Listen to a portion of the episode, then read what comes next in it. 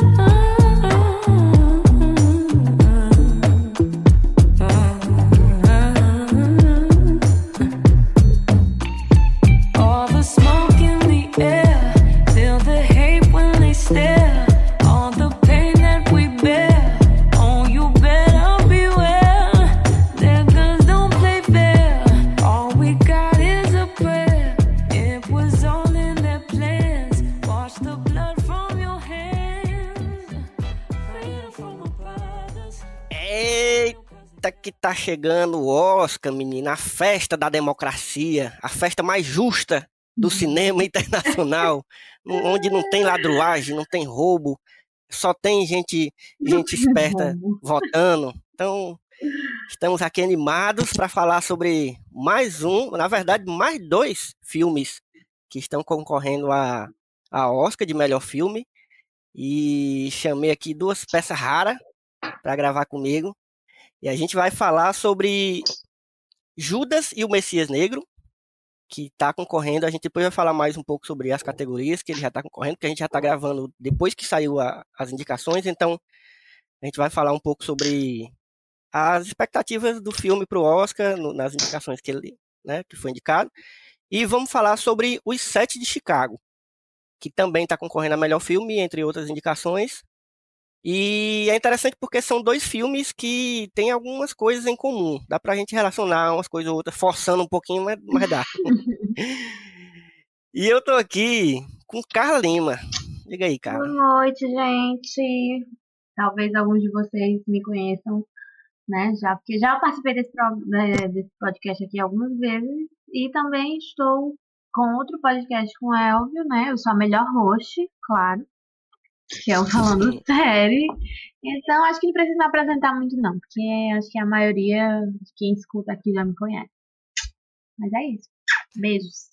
Carla, Carla é tão boa host que devia ser a host do Oscar nesse ano. Do Oscar, né? Eu ia arrasar. Nossa. Do Oscar.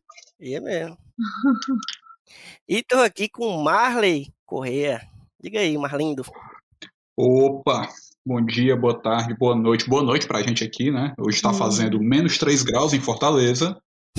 É, eu tô aqui batendo o dente.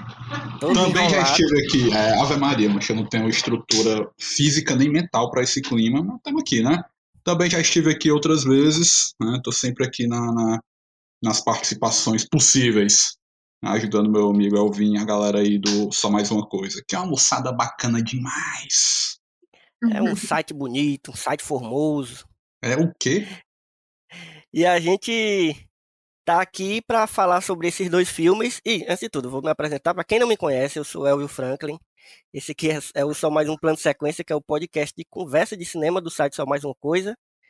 E é isso, a gente tá chegando próximo, né? Estamos gravando há exatamente um mês de, né? Daqui a um mês vai ser a cerimônia do Oscar. E já começa o burburinho. Eu até deixei mais de prestar atenção no Big Brother, porque agora começou o reality show que eu gosto. Hum, Então essa, já, né, essa. vou acompanhar, vou acompanhar essa, a jornada, né? Jornada, do, como diria Lumena, do- dos filmes até chegar.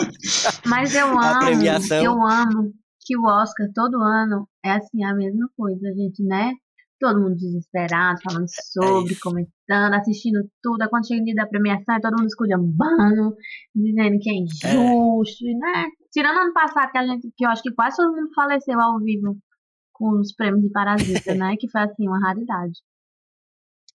É, de vez em quando tem, um, tem momentos, né? Do Oscar, assim, que, tipo, o prêmio de Parasita, mas eu acho, o, o momento que eu acho mais inesquecível pra mim do Oscar, e acho que pra muita gente também, foi aquele, aquele ano, qual foi o ano que deu errado, que deram o Oscar pra La La Land, mas, mas era pra Ai, Moonlight. era pra Moonlight. Foi maravilhoso. Rapaz, foi perfeito, aquilo ali foi Gente, perfeito, foi sério, eu acho que eu Não, nunca mas ri sabe, tanto na sabe minha o que, é que, vida. sabe o que tornou tudo ainda mais perfeito? É porque eu amo o- a amizade do Ryan Gosling com a Emma Stone. E eles dois, era as fotos de todo mundo chocado. Quando você olhava as fotos, tava eles dois se mijando de rir, tá ligado? Tipo, não levando nada a sério. Eles dois rindo, dando as boas gaitadas, como a gente. Essa foi a melhor parte. Bom demais. Mas é isso, o Oscar, o Oscar eu, sempre- eu costumo dizer que o Oscar pra, é o meu, é o meu, a minha Copa do Mundo, é o meu futebol. É um negócio que acompanha, que eu sei que tem roubalheira, que eu sei que é uma sacanagem, que é- sempre reclamo que falta indicação, assim, tem filme que é subestimado. Inclusive, tem uma lista, recomendo aí se você quiser dar uma olhada, é uma lista de filmes que foram esnobados no Oscar de 2021. Que tem muito filme aí que devia aparecer e tem muito filme aí que foi indicado que não merece, não. Tem Que devia filme. É, meu amor. exatamente. Você quer falar de injustiça? Eu só vou dizer um nome. A Forma da Água. Boa noite. Com essa eu encerro esse podcast. Não, não, não, não, não. Lá vem ela, lá vem ela com hate de, do Guilherme Del Toro aqui. A Forma da Água não é o melhor filme dele, também não é o pior. Mas e também não é o melhor filme é do negócio, o Oscar. Ganhar um também tem- Oscar. Não, mas o Oscar, isso aí é que a Ah, gente pelo tem que amor entender. de Deus, o ela Oscar, botou uma toalha na porta do o de banheiro e o banheiro encheu de água. Ah, não, não, não, não assim. mas você sabe que é uma fantasia, né? Não, O filme tem um, tem um bicho que, que, que, que, Mas pois é, que é dizer, forma humana que dá água.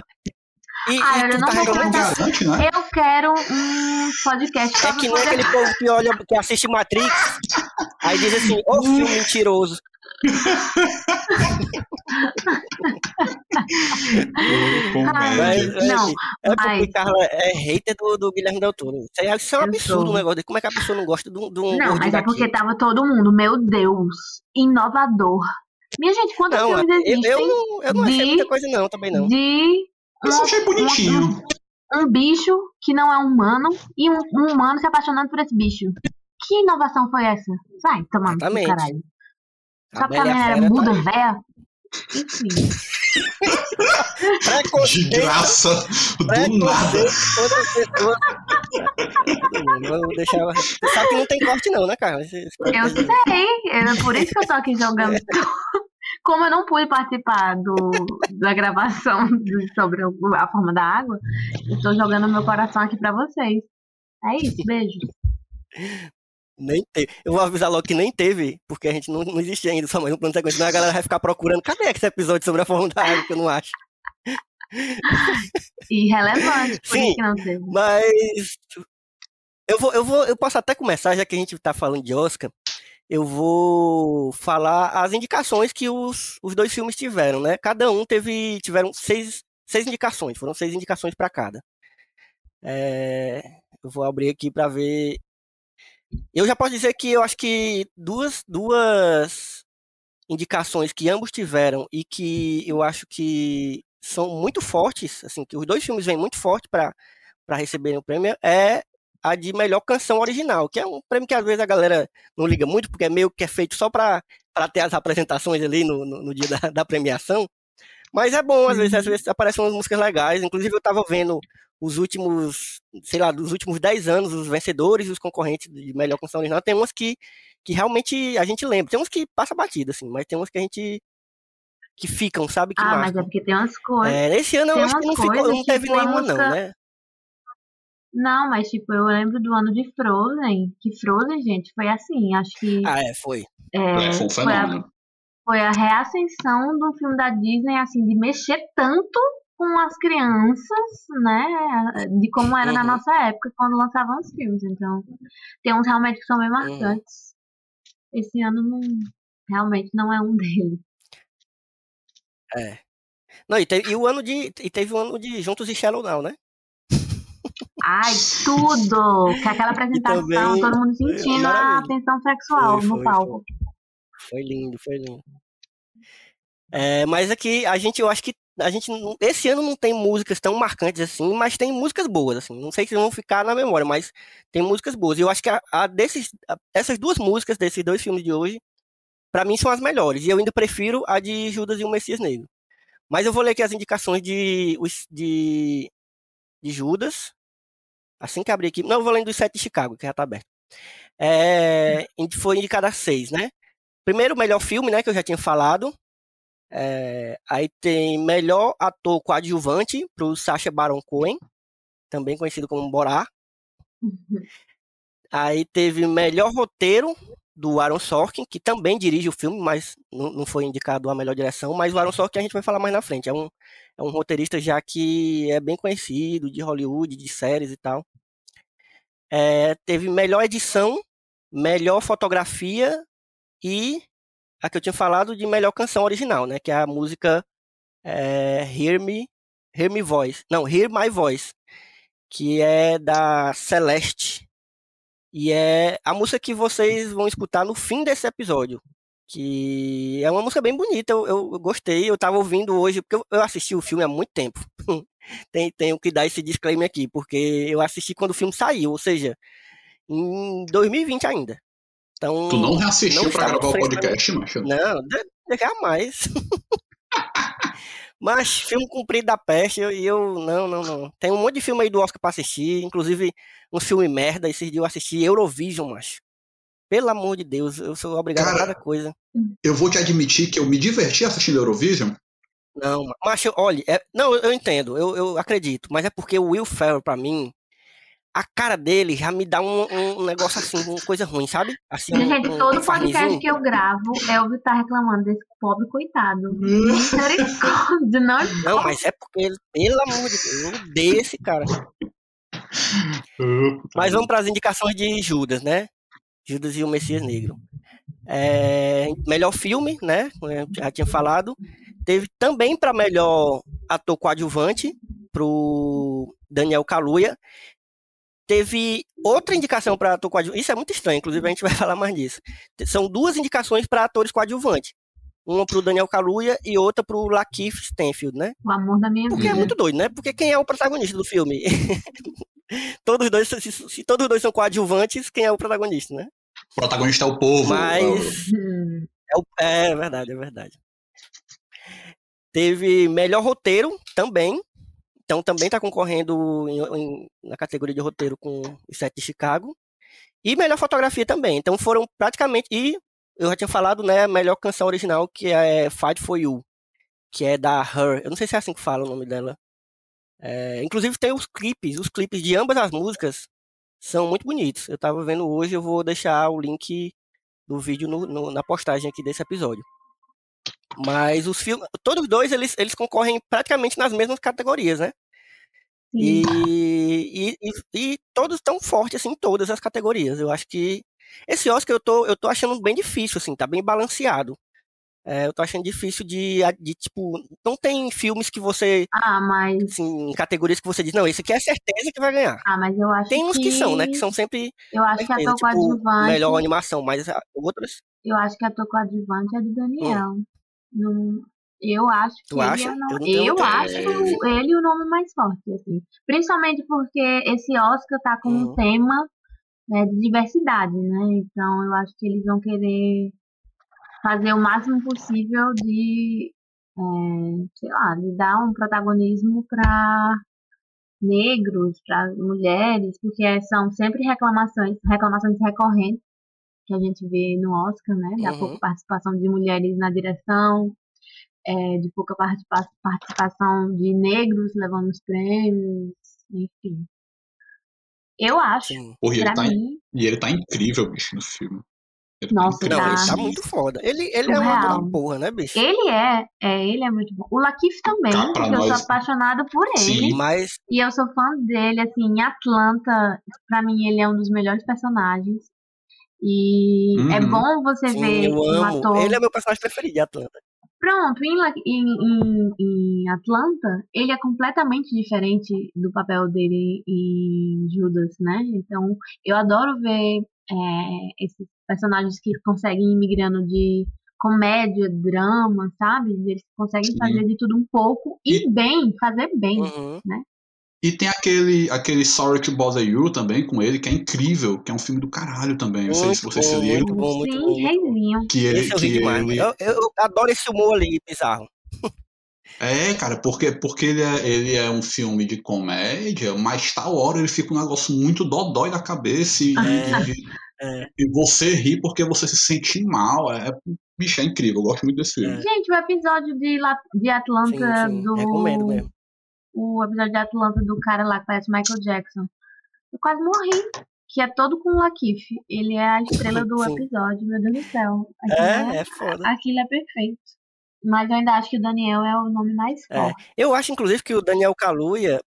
É, é, porque, assim, eu acho que esse negócio de, de ter colocado os dois como ator coadjuvante é porque no Oscar a galera inscreve né, o, o filme nas categorias e tal. E eu acho que eles tiveram medo de, de colocar o, o Daniel. Porque, assim, na verdade, eles, eles dividem muito o protagonismo do filme, né? Eles podiam ter escolhido a- um deles para colocar como protagonista e outro para colocar como coadjuvante. Porque Aí eu os acho que dois eles são não, protagonistas acharam do que não tinha tanta força assim. Não, Mas então, mas que aí eles deviam ter colocado um deles como protagonista na, na indicação de protagonista e Porque outro na assim, indicação de ator Porque coadjuvante. assim, se for pra ser protagonista, na, na minha visão, é o Lakif, né? Que tá fazendo o É, papel isso. do Judas. Porque é- o filme é sobre ele, tanto é que é ele que Uhum. aparece no documentário, né? Eles focam É, nisso. é ele, ele só deu dele, uma né? entrevista na vida. Uhum. Oi? Sim, mas enfim.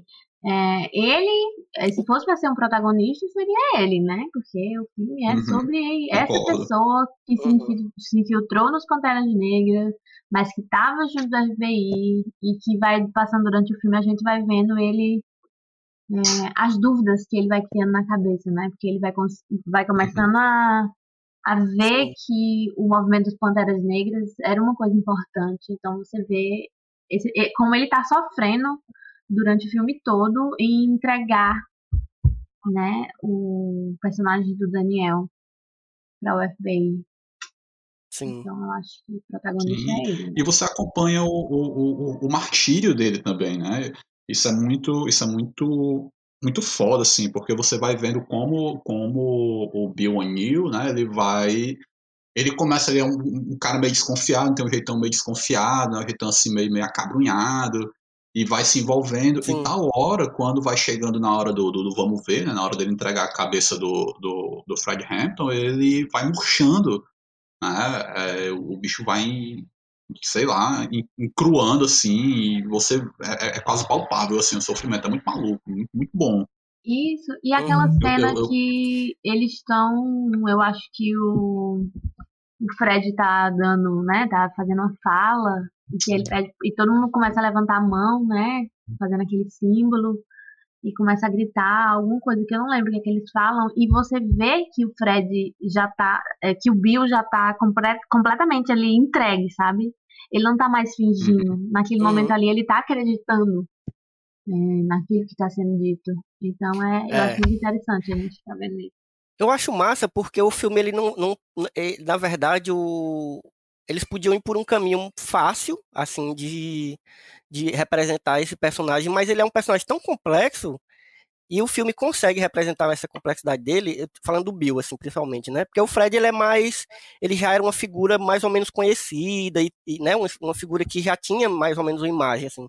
Para quem não, não conhece, acho que é bom a gente dar um- um contextozinho do que é é, do que eram os Panteras Negras, assim, e, claro, eu tô, eu tô falando assim, eu- a gente sempre dá o aviso antes de spoiler, porque a gente recomenda que você já tenha visto o, o filme, aqui no caso, os dois filmes, antes de ouvir, porque a gente vai falar de detalhes, então certamente vai rolar spoiler aqui. Então, se você não tiver visto ainda, recomendo que vejam os dois filmes e depois volte para ouvir o episódio. Mas se você não, não tá nem aí, ou se você já tiver visto os filmes, pode acompanhar sem medo, mas eu acho que é bom a gente dar um contextozinho de o que eram os Panteras Negras, que eram que, que, que é um, um movimento, um partido que, político que está nos dois filmes, né? Está presente no- nos dois filmes, Sim. mais no Judas, obviamente, do que no, no Sete de Chicago, mas está nos dois. É, e os dois filmes são filmes de época, inspirados em histórias reais. É, mas é engraçado porque todos dois, eles são inspirados em histórias reais, mas todos dois são roteiros originais. Isso é uma coisa que eu achei bem curioso. Porque geralmente quando a gente vê um filme baseado em, em história real, em fatos reais, é, geralmente eles são inspirados em livro, né? É alguma coisa que já tem escrito, já tem produzido sobre o evento, sobre a história que eles vão contar. No caso desses dois filmes, são roteiros originais, o que eu acho que é uma coisa muito difícil, porque quando já tem um livro, você já tem ali uma carrada de informações, né, da, daquela bibliografia, daquele livro que você está pegando, né, Uhum. para poder basear, né, se inspirar e, e ter a base para o filme. No caso de- do roteiro original, como é o caso desses dois, eu imagino que tenha sido um trabalho bem difícil, porque eles tiveram que fazer mesmo a pesquisa do zero, assim, para poder é, estruturar uma história usando essas- esses, esses eventos reais e tal. É, mas assim, falando sobre os Panteras Negras, é, eu vou pedir para vocês me ajudarem, porque eu sei, o que eu sei é muito superficial, assim, também não vou. E, e- e é o que eu sempre digo. Aqui não é um podcast especializado em nada, nem cinema não é. É só um bando de gente conversando sobre filme. Então, Inclusive, se só, você só, quiser mais informações, você vá atrás, não fique só aqui não.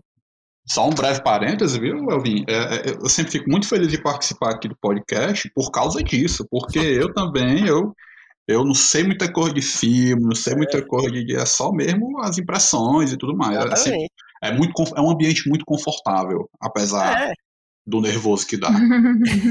é porque é isso, a gente tá, a gente assistiu o filme e agora estamos conversando sobre. Então, o que a gente sabe é, sobre Panteras Negras para tentar dar um, um- um- Inclusive, eu recomendo, eu vou deixar até no link, o link no, no post também.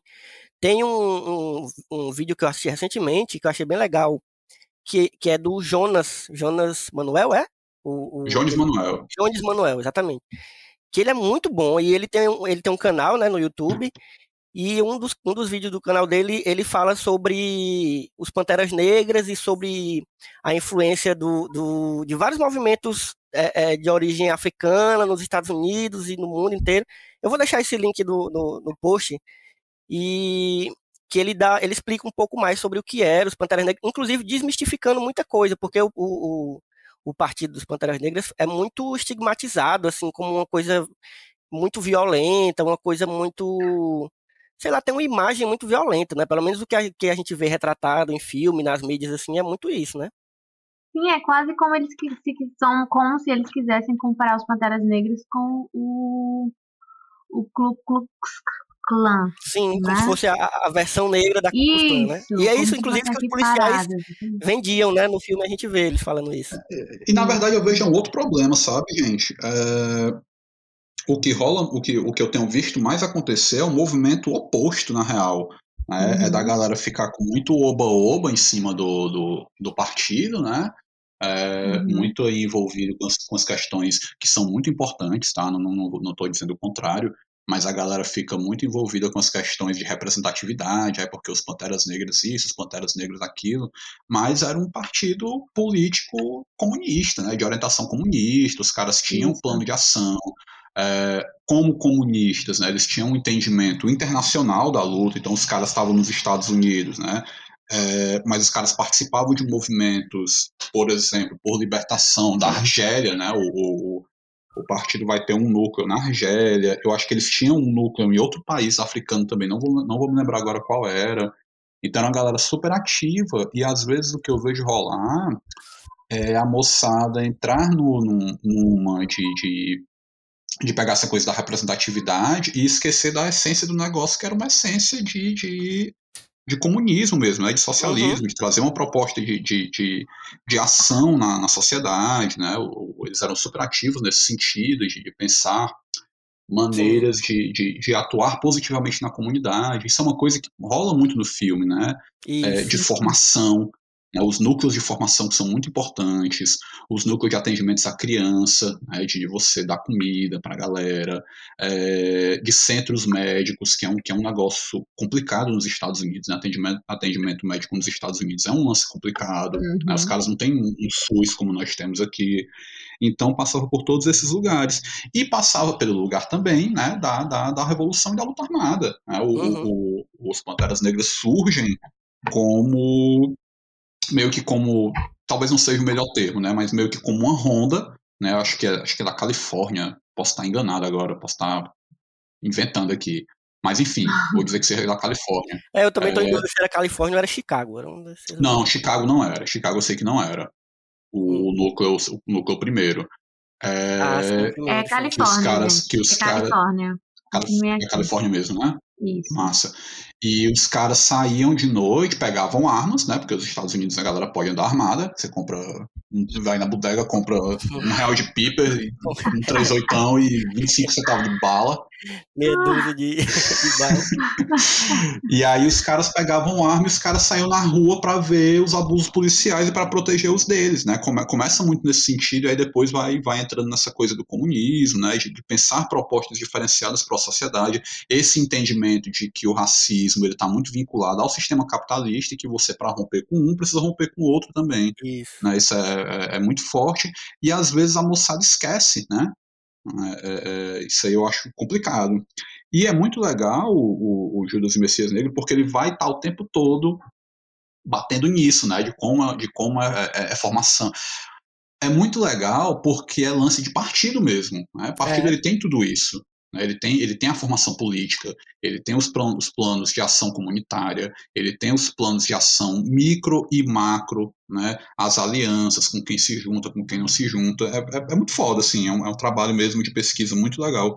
E aí, é, é, eu vi falava do, do lance de ser um roteiro original, né? de como de como os caras conseguem fazer um roteiro original em cima de uma história real.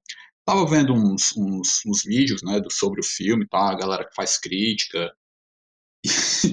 E, aí eu vi um brother, um brother chataço, chataço, chataço, um branquelo safado. Ele falando que ficou muito impressionado porque o Fred Hampton tinha 21 anos, né? E aí ele fala assim: não, eu, eu gostei do filme, mas como é que o filme é baseado em fatos reais se o cara tinha 21 anos e o cara é, é um personagem pesado, ele não tem nenhum rasgo de juventude, ele não é juvenil em nenhum momento. Porra, o cara tá. O, o maluco tá organizando um movimento de luta social que ele precisa negociar com uma galera barra pesada, ele precisa Uhum. montar uma luta, brigar contra o FBI, montar um projeto no meio de uma sociedade super violenta, né, racista até a medula, e ele quer que o cara fique o quê? Dando pulinho no meio da rua, bebendo Hum. corote e Daí- rindo? Sei não. É porque enfim. ele tá acostumado com a esquerda cirandeira, macho. De hoje em dia. Ele tá. Sabe? Queria que o cara tivesse fazendo. É tá ligado? até. Né? É bom até, eu lembro, eu ia esperar pra quando chegasse no momento da gente recomendar outras coisas, mas eu fiquei pensando em Infiltrada na Clã agora, né, que também é, cita os Panteras Negras e tudo mais. E aí no final do filme, é, eles mostram as cenas dos dias atuais, né, de como a polícia é violenta, né, de como esses extremistas são violentos e eles estão com bombas, eles estão com armas, e aí as pessoas esperam que essas pessoas que estejam recebendo essa violência é, vá se defender como? Me Uhum. explica. Eu, eu queria, assim, sugestões. Quer que pare e converse com uma pessoa com a arma apontada para sua cabeça. E diga, não, meu amor, Total. você não pode ser, né, preconceituoso comigo. Então, Total. In- Inclusive, isso é uma coisa, isso é uma coisa muito, muito interessante, assim. Porque o- o- os dois filmes, eles têm, eles têm vínculos, né? Eles têm, têm coisas que, que se ligam um ao outro, assim, Sim. em determinados momentos. Mas eu fiquei muito, muito impactado com dois momentos, né? No set de Chicago, na hora em que vão falar pro, pro, pro Bob Seale, né? Que ele tá preso e tal, ele tá tendo um julgamento mais violento. Inclusive, ele, ele foi um dos fundadores, né? Do, do, do, É, do partido. é. Na real, ele era, na época do Fred Hampton, ele, ele era o presidente e o Fred ele era vice, né? O Fred assume na, na, na, na questão da, da prisão dele, aí o Fred assume como, como liderança principal, mas o presidente mesmo era o, o, o, o Bob Seale. Uhum.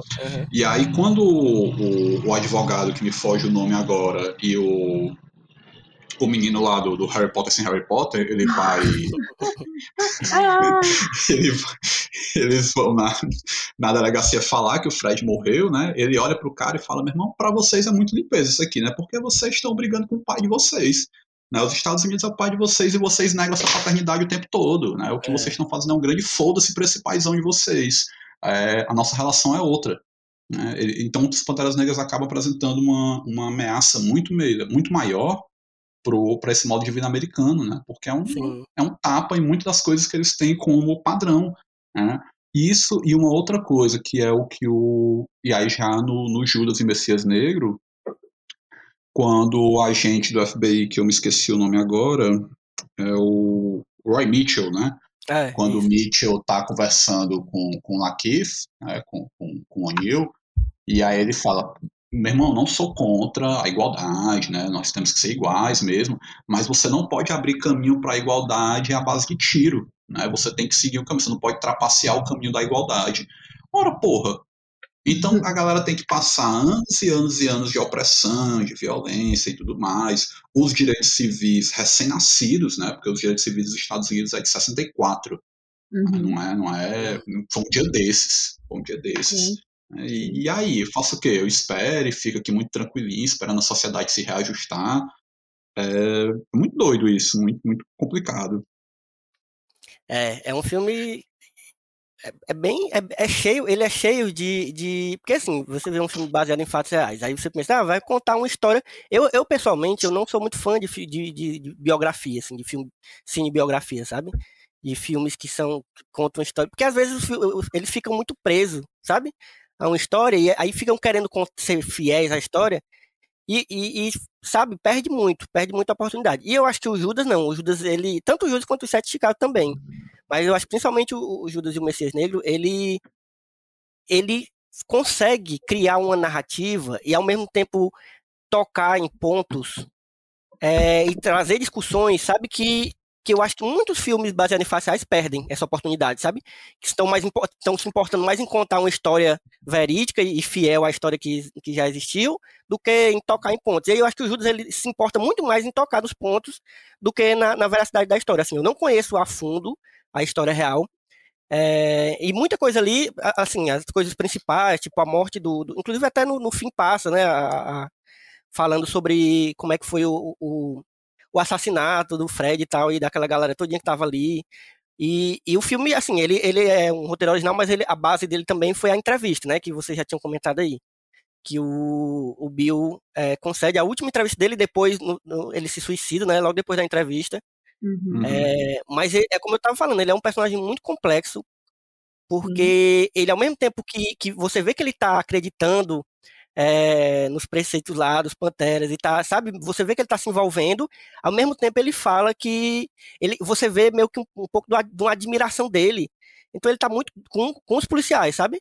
Uhum. Então ele tá meio confuso ali, você, você vê que ele. Porque assim, ele não é um cara que, como o Fred, o Fred ele passou a vida inteira, desde criança, é, no meio do, do, do movimento, da política. Ele é um cara visivelmente muito político, que ele, tipo, ele vive para aquilo.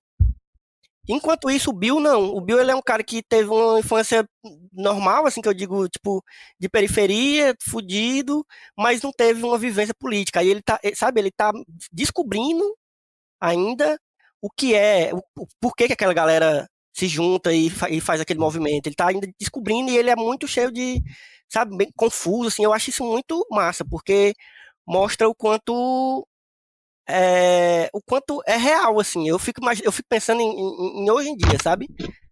É, muita gente que não conhece os movimentos, os movimentos sociais, a luta da galera, que fica vendo só de longe, e é muito difícil para essa galera entender, sabe? o- as motivações da, dos movimentos, entender, sabe, por que, que a galera tá lutando, por que, que a galera tá, tá se fudendo para poder conseguir alguma coisa. É, a galera que tá de fora, normalmente, pelo contrário, já critica, né? Não sei nem de onde, assim. Tirando, tirando julgamento, não sei nem de onde, mas eu fiquei muito pensando nisso com o filme. E pensando principalmente em uma coisa no Judas, que, que é. Pra mim foi uma metáfora muito foda que o filme trouxe, que é como é, a galera consegue, às vezes, colocar. Claro que no filme é muito literal, né? Mas como a galera consegue colocar preto contra preto, preto, tá ligado? É muito doido isso, bicho, porque eu fico vendo hoje em dia, a gente vê muita gente que, que, que é preto, mas que, que vai contra, que, que contra os movimentos, tá ligado? É, que, que não, ou que, que, que não entende, mas tudo bem você não entender, mas tipo uma galera que, que, que tá meio que contra, que, que, que, que não gosta da galera que luta, sabe? E aí, assim, não tô dizendo que é o caso do Bill, mas é, eu acho que foi um pouco de uma metáfora que eu peguei do filme, não sei nem se era a É. intenção mesmo. Mas aí passa por dois lugares, né, Ratão? É, passa tanto pelo, pelo lugar do, do, brother que é comum, né? isso, é uma, Uhum. isso é uma questão para os movimentos também. Em que medida, por exemplo, pensar no caso do O'Neill, o O'Neill é um brother que está lutando para sobreviver. Né? É criminoso, é ladrão e tal, enfim, foda-se, né? Mas o cara tá, ao, ao final, lutando para sobreviver. E a galera que tá lutando para sobreviver, às vezes a galera não tem tempo, brother. Porque É, estudar dá trabalho Uhum. né? A gente sabe disso, a gente sabe que estudar, você sentar e você se politizar e você ir atrás de todas as coisas, isso demanda tempo, isso demanda juízo, isso é, é doloroso. É doloroso demais você saber, ah, porque a galera tá lutando. Por exemplo, tem uma hora, acho que no primeiro discurso do, do Fred no, no, no, no- Judas, né? Ele vai fazer referência, uma das referências que ele faz é o movimento de independência de Angola. Brother, quando a gente vai ver o movimento de independência de Angola, é um negócio maluco, maluco. Porque Angola era colônia, foi colônia portuguesa, né? Até os anos 70. Então, até 75, 1975, que foi anteontem, Angola era colônia portuguesa. Aí Portugal virou república, acho que nos anos 20, foi monarquia até os anos 20, nos anos 20 virou, virou república. E assim que virou república, Portugal, os portugueses editam uma lei chamada, acho que é Ato Imperial, que chama, e diz assim, olha, nós somos república agora, mas as nossas colônias, para as nossas colônias, nós ainda somos império. Né? Então vocês seguem sendo colônia. Né? Vai tomar no cu. Hum? E, e, e, no meio disso, as questões relativas à Guerra Fria, aí começam a se formar os grupos de, de, de independência. No caso angolano, acho que tinha pelo menos, pelo menos três grandes grupos de movimento de independência. Um ligado à União Soviética, um ligado aos Estados Unidos e um terceiro que dizia que era independente, que era uma terceira via, mas era financiado pela África do Sul e pelos Estados Unidos. Né? Então, Hum, e, e, dentro desses grupos a gente tinha as questões tribais.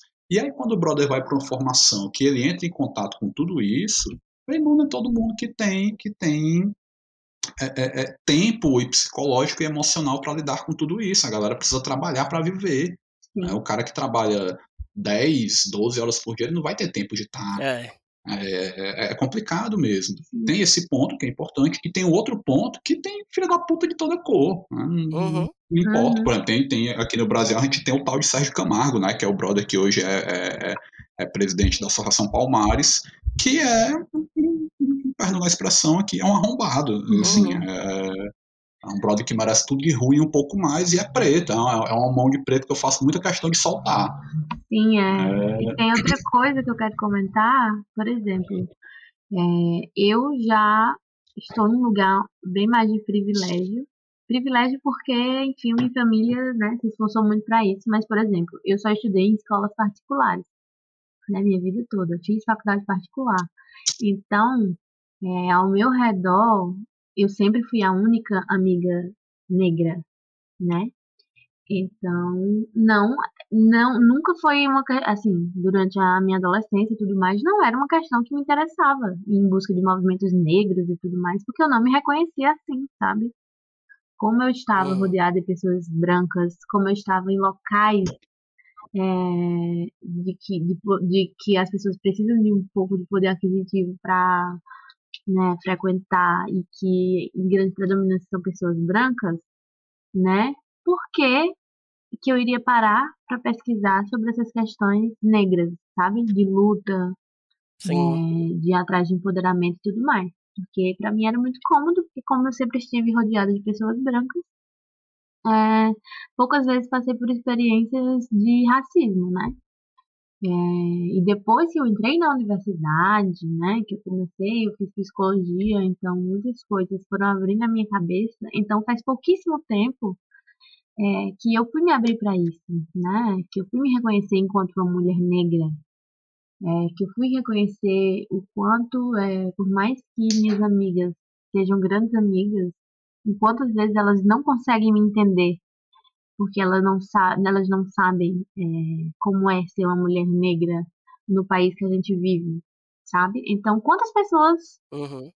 é, sei que são poucas que estão nesse lugar de privilégio, mas existem muitas pessoas também que não estão nem aí para esses movimentos e que não conhecem sobre esses movimentos justamente por isso, né? Porque estão rodeadas de pessoas brancas, de pessoas com privilégios E aí isso não é algo que é interessante para elas, né? Então a gente às Uhum. vezes esquece de Total. pensar nas realidades que são completamente diferentes das pessoas, sabe? É, Não dá para esperar que todas as pessoas negras é, se engajem nos movimentos, né? Assim como não dá para esperar que todas as mulheres se engajem no movimento feminista, enfim. É, E Uhum. dentro do próprio movimento negro existem várias vertentes, existem vários tipos de luta, como o Marley já citou. é, os Panteras Negras eram comunistas, né? Então a luta deles era política, né? Relacionada a isso, não era uma luta simplesmente pelas pessoas negras, mas era uma luta pela igualdade é, econômica, financeira e política, né? Entre as pessoas, enfim. São muitas vertentes aí a serem pensadas. Não dá pra é, colocar tudo no mesmo lugar, sabe? No mesmo potinho, na mesma balança. Uhum. Eu acho massa que o, filme é, mostra um, um- um- fato sobre o Fred Hampton que, que é mais ou menos conhecido, assim, pelo menos eu já tinha ouvido falar de co- como ele era muito é, político e ele, ele, ele lidava muito bem com vários grupos, né? E aí é massa que Uhum. mostra como ele foi é, dialogando com as gangues, tá ligado? Da- da- das periferias. Aí foi atrás da galera de outras organizações, de organizações de Uhum. outros, de migrantes é, latinos, de até dos Isso. brancos. Aquela hora que ele chega no negócio que é tipo uma igreja, que só tem branco, que você vê que é tipo uns, uns redneck.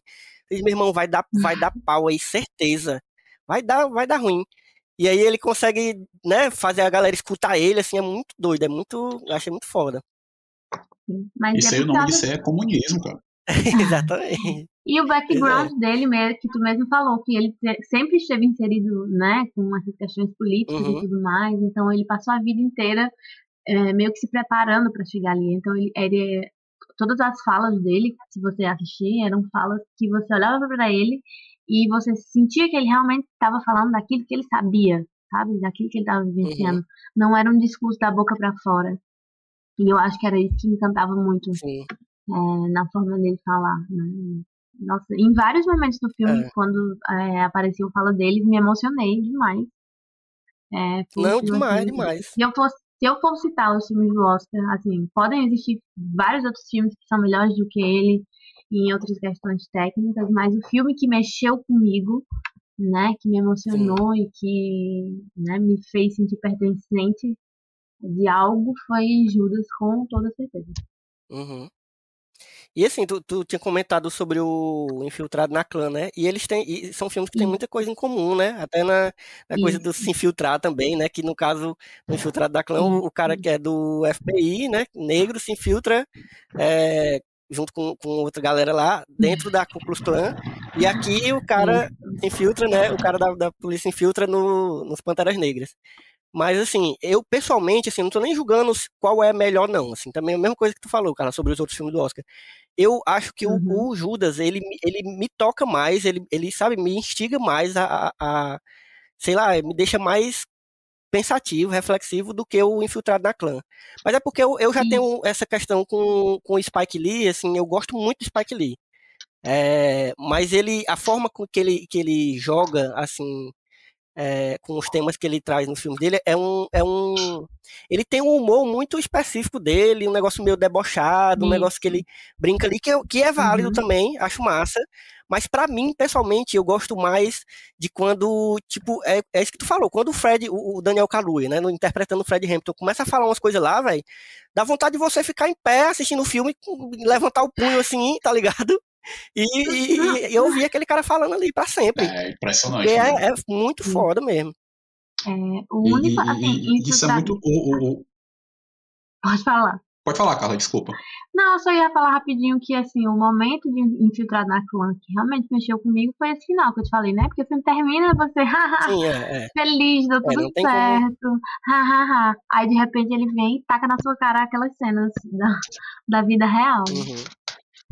Mas, Total, vai, total. E eu ia, eu ia completar dizendo que, que, que, que é muito legal isso que, que, o, que, que vocês trazem, né? Que o Elvio fala de, de se empolgar com a fala do, do, do, do né? Do Fred Hampton. Porque, brother, a gente está passando por um momento político institucional no mundo, né? A gente se aperreia muito porque, enfim, a gente está no Brasil e hoje acho que ninguém está mais fudido do que a gente. Mas tem um lance também que, que isso é muito comentado também de como é uma grande crise estética, né? Também passa muito por esse lugar da crise estética, dessa galera mais à direita, mais reacionária, mais violenta, produzir coisas além de violentas muito feias, né? São coisas muito feias sob qualquer ponto de vista, é muito feio aos olhos, é muito feio ao, aos ouvidos, né? É, e a galera à esquerda, brother, é uma galera que faz umas coisas. Você pode ser, você pode ser ANCAP, você pode ser um corninho, um safadinho anarcapitalista. Mas não tem como você não ver uma fala de um brother que é comunista, de um brother que tem um entendimento social e não achar aquilo lindo, É. bonito de todas as formas. Isso é uma coisa que, que tem, que tem no, no, no Judas e Messias Negro, né? Quando a. Não lembro se é Débora, a, a companheira do, do Fred Hampton, que logo na primeira cena que eles interagem, ela fala: meu irmão, você é um poeta, né? Isso aí que você tá Uhum. falando, você É, pode até achar que não, mas isso aí é poesia, né? Você tá Uhum. usando as palavras aí como, como arma, né? É, e isso é muito massa, né? Isso é muito massa. E a gente mesmo, à esquerda, nós produzimos coisas muito bonitas. Uhum. Você pega os poetas aqui brasileiros, a galera comum, né? A galera que vai fazer as coisas mais bonitas que já foram produzidas nesse país, assim. Sim. É, Não, e, e eles estudando, bicho, decorando os, os, os discursos da galera do, do Malcolm X, do, do, do. Meu Deus, do. é Luther pode? King. Do Luther King, como é que eu esqueço, mas pelo amor de Deus.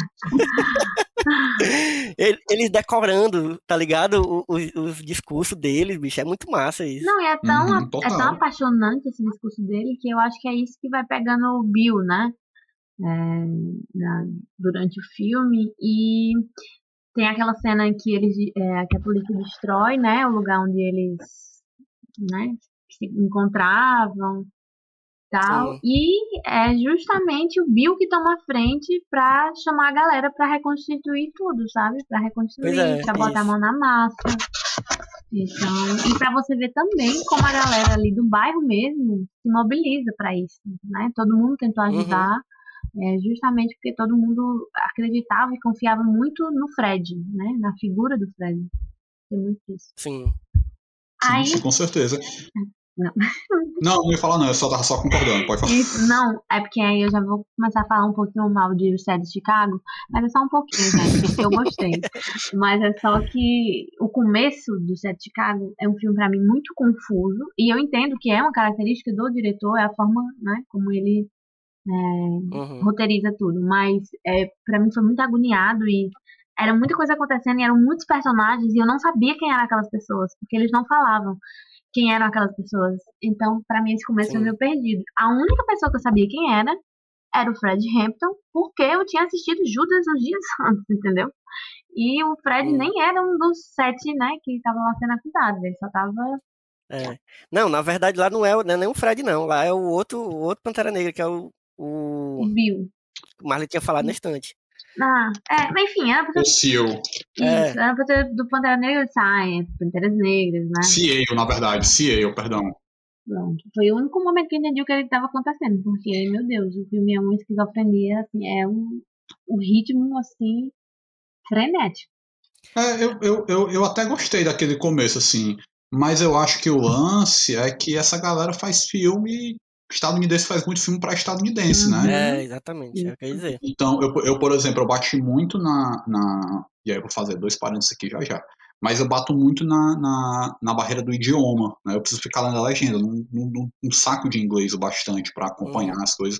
E foi onde eu me bananei muito. Né? É, acho que passa por aí. Uhum. E a, esse era um parênteses. O outro era para dizer que norm, normalmente, eu preciso admitir aqui para vocês que eu gosto muito de assistir filme dublado. né? Eu- Nossa, É, eu sou, eu sou dublado. é. Eu gosto muito de filmes. eu gosto muito de filmes dublados. Só que esses filmes mais sérios eu não consigo. Esses filmes mais sérios eu realmente acho que, que, que devam ser assistidos. Tá? Mas não vou assistir, por exemplo, um Velozes e Furiosos legendado. Primeiro que você não deveria nem assistir Justo, tá Velozes e justo. Furiosos, mas Não, não, deixa. Que rapaz. Olha, olha, nesse, nesse tempo de pandemia, eu queria dizer que eu estou com muita saudade. Eu lembro, não sei quando corre uma lágrima, do dia que eu assisti Velozes e Furiosos 6, dublado no Norte Shopping. que é uma experiência incrível. Não, incrível, é, incrível. ali É, Não, é, gente, em tempos, em tempos pandêmicos eu disse, gente, é, assistam apenas coisas extremamente ruins que não vão acrescentar em nada na sua sabedoria e no seu conhecimento. Velozes e Furiosos. É. Você viu um filme, você viu todos. E aí você vê do. Ah, porque, ah, porque a atuação dos caras. Meu irmão, a grande atuação do. do, do como é o nome do careca branquelo lá? O, Todos, tem, tem vários.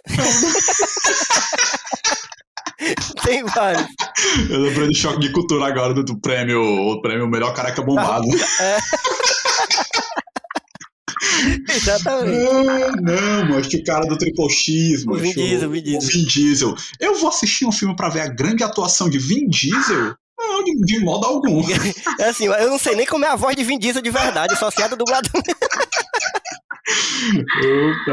Mas, enfim, é, isso tudo pra dizer que eu, que eu achei interessante aquela introdução no começo, porque é uma tentativa dos caras de dar um, um, um fundo, né? Porque o filme mesmo começa no julgamento. Uhum. Ah, eu achei, achei interessante, não achei ruim, não. É, porque ele é, ele é um filme de julgamento, né? Esse, esse gênero que tem, que tem, que é filme de julgamento. Mas é massa, ele dá todo esse contexto. É realmente muito confuso, é, porque a edição, eu não acho a edição do filme, sabe, muito boa, mas eu, eu entendo a dificuldade da galera que editou esse filme, porque é como o Carla tinha falado, o, o Aaron Sorkin, quem já conhece ele, já sabe que, primeiro, assim, ele é roteirista, primordialmente ele, ele fez carreira como roteirista, ele foi roteirista de várias séries conhecidas aí, West Wing, é, aí teve uma série que eu recomendo muito, que é dele, que é The Newsroom, da HBO, até já tinha, já tinha comentado com Carla, mas aí ele, desde o, acho que ano passado, foi ano atrasado, ele, ele se arriscou em dirigir. Aí ele dirigiu um filme que foi bem ruim, assim, a direção foi bem esquecível, é, que foi até um filme com a Jessica Chastain, nem lembro agora o nome. E aí, de novo, ele, ele arriscou aqui dirigir. Só que aí o que acontece? Os, os roteiros dele já eram famosos por serem diálogos muito rápidos, é, e ele escreve de uma forma que praticamente não permite o cara é, sair daquele, daquele roteiro que ele já escreve com, com aqueles diálogos, sabe? Então, tipo, os diálogos são muito rápidos, é um, é um bate-volta muito rápido, e aí no filme você percebe isso, e aí a, a edição tem que lutar para acompanhar esse ritmo, entendeu? E aí é realmente muito confuso, porque você tem um, um- é- já esse ritmo doido. Aí você tem que explicar quem são aqueles vários personagens, porque são vários, né? Vários protagonistas no filme. E aí você tem um evento de fundo que causa aquele julgamento. Então, pra você entender isso aí, bicho, é realmente é, é aquele filme que você não, não pode piscar. Se você piscar, você já acha que perdeu muita coisa. E às vezes nem perdeu muito, não, mas você acha que perdeu, tá ligado? Sim. Aí é difícil. Realmente é um filme que você dá uma dorzinha de cabeça, assim, porque você tem que ficar. Pode É, piscar. Do, do meio pro fim eu já tava mais é, acostumada com o ritmo. Porque você vai se acostumando, né, com os personagens e tal. Isso. E você vai pegando o ritmo do filme. É tipo, é, eu sempre falo isso, que, por exemplo, a gente é muito acostumado a assistir filme de Hollywood, né? E aí quando você começa a ir abrangendo o seu conhecimento de cinema e começa a ver algumas coisas de outras culturas, é o começo é sempre mais difícil, né? Porque você são ritmos completamente diferentes. Por exemplo, o filme francês é, tem um ritmo completamente diferente de um, um filme norte-americano de Hollywood. Então, eu senti Uhum. isso, né, com Sete de Chicago, mas aí do meio pro fim do filme você já estava entendendo e você já estava um pouco mais envolvido com a história, né? Assim, com Sim. você sabia quem eram os personagens que você mais gostava, os que você menos gostava. Eu só gostava dos hippies lá, do Sacha Baron Cohen. Eles eram tudo. Muito bom. Muito bom. Muito bom. E, Eles e, eram e, tudo e, pra e, mim. e tem um negócio no set de Chicago também, que é um elemento agregador. Né? Não podemos negar que o ódio ele é um elemento agregador. que é o ódio que você fica da, daquele Ah, corno, Daquele daquele juiz. juiz, meu irmão. Completamente Irmão, alucinado, louco. a, a Pelo amor vontade, de Deus. a vontade que você tem de afundar a cara daquele cabra velho de um murro. Bicho, eu, Não, não, não. É, é- É. eu tinha você certeza que eu ia ter um só de derrame ódio. de ódio. É, que, que acaba sendo um elemento agregador também, né? Foi, foi o que me Sim. segurou também muito no, no, no filme. E esse as tiradinhas lá do, do, do, do Sasha, né? Sim. Tudo pra mim, cara. Muito bom. Inclusive, eu, eu sempre. Eu, eu- Desculpa, gente. Desculpa, Sasha, se estiver ouvindo a gente. Estiver nos ouvindo, como diria Laurinha Lero e Liara Vidal, se você estiver nos ouvindo, dê uma piscadinha, né? É, eu nunca lembro da cara dele. Eu tô assistindo esse caralho, que personagem legal. Aí eu, a total, ah, vale, eu bora. eu sempre fico com essa ação. Agora o, o menino não, o, o cara que fez o Tom Hayden, né? O, o menino lá do. do... O Ed Redmayne, né? É, Harry o Potter, cara lá do o Harry Potter, Harry Potter. ele tem a, ele, muito me lembra, muito me lembra Keanu Reeves, que é o, o mesmo mesma coisa em todo filme, os filmes são diferentes, os Realmente. personagens são diferentes, mas é a mesma olha e se vale fulano. Você olha Uhum. pra ele, mas teve uma hora que eu tava vendo a hora ele puxar uma criatura fantástica ali e soltar no meio do tribunal. Realmente. É porque Ai, ele, tem, ele sempre tem essa carinha de meio abestado, né? Uhum. É uma carinha de que vai, a qualquer momento vai se tremer todinho e cair no chão. De fraco, de fraqueza, que não se alimenta direito. Eu sinto uma coisa meio assim da parte dele. branco, pálido. É, e ele, e ele tem Mas- umas posições que ele faz que ele fica meio de braço cruzado, assim, meio com, com a mão meio que embaixo da, da, da- os braços cruzados, assim. Aí era nessas horas que eu, tipo assim, bicho, ele vai meter a mão na jaqueta, agora vai puxar aqui um, sei lá, um animal qualquer do mundo de Harry Potter e soltar e fazer esse crossover aí. Meu Deus. Muito Mas, bom. eu- uma mas coisa que eu fiquei, que eu lembro, que- porque também Ah. faz tempo, né, que eu vi. Mas uma coisa que eu fiquei pensando, eu lembro disso, que eu fiquei pensando quando eu terminei o filme. Meu Porque, Deus, assim, não, para é- tudo, para, para, para tudo, para tudo, Elvio, atenção. Eu tô aqui, eu tava Que vendo, foi? eu tô aqui com aberto, né, o site de Chicago aqui, pra pegar a informação Ah. se eu precisasse, e eu tô vendo aqui que tem um personagem que é simplesmente um ator de é, Succession, que é o Jeremy Strong, ele faz Mentira, o Jerry Hubby. Eu tô Quem passando é esse? chocada. Quem é? Eu não lembro, não. Eu não sei quem é ele, eu também não lembro dele nesse filme. Mas eu acho que ele, eu acho que ele era o. Eu acho que ele era o outro hippie que tava junto Ah, com. caraca, é mesmo, é porque ele tá muito diferente lá no, no, no papel. desse É, ele tá um caracterizado de Eu, eu lembro que até. Mila tava assistindo esses dias, aí mandou mensagem pra mim, Valha, eu não sabia que o Gregório do Vivier tava nesse filme, não. Aí mandou uma foto dele.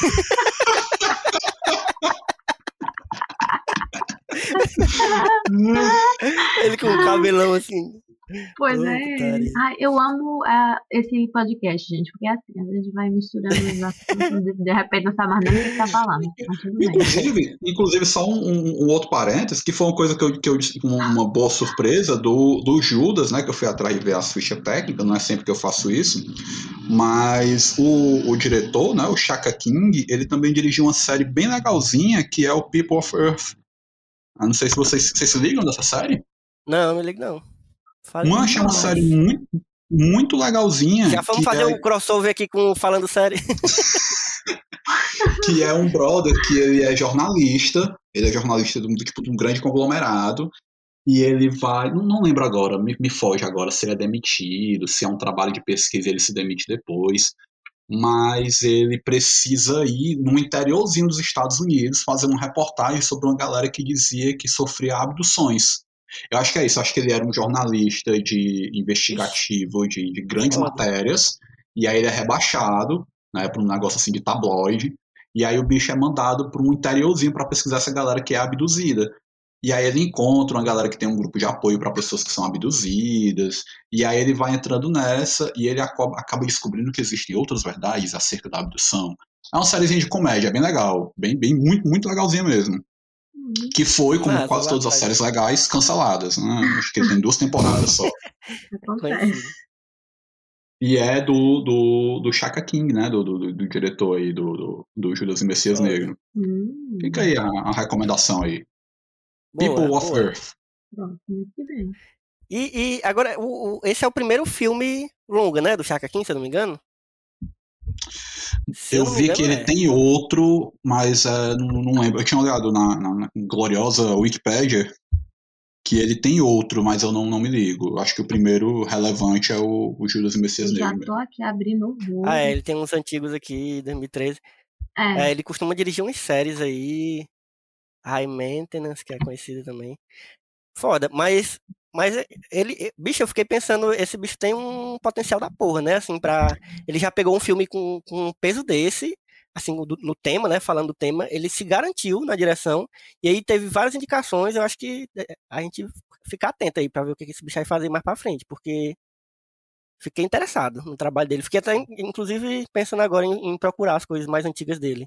Pois fica Mas- aí do, do, do People. Vou atrás. Ei, mas me diga uma coisa, que eu tava falando sobre o set de Chicago. É, eu fiquei pensando, porque filme de tribunal, às vezes é muito.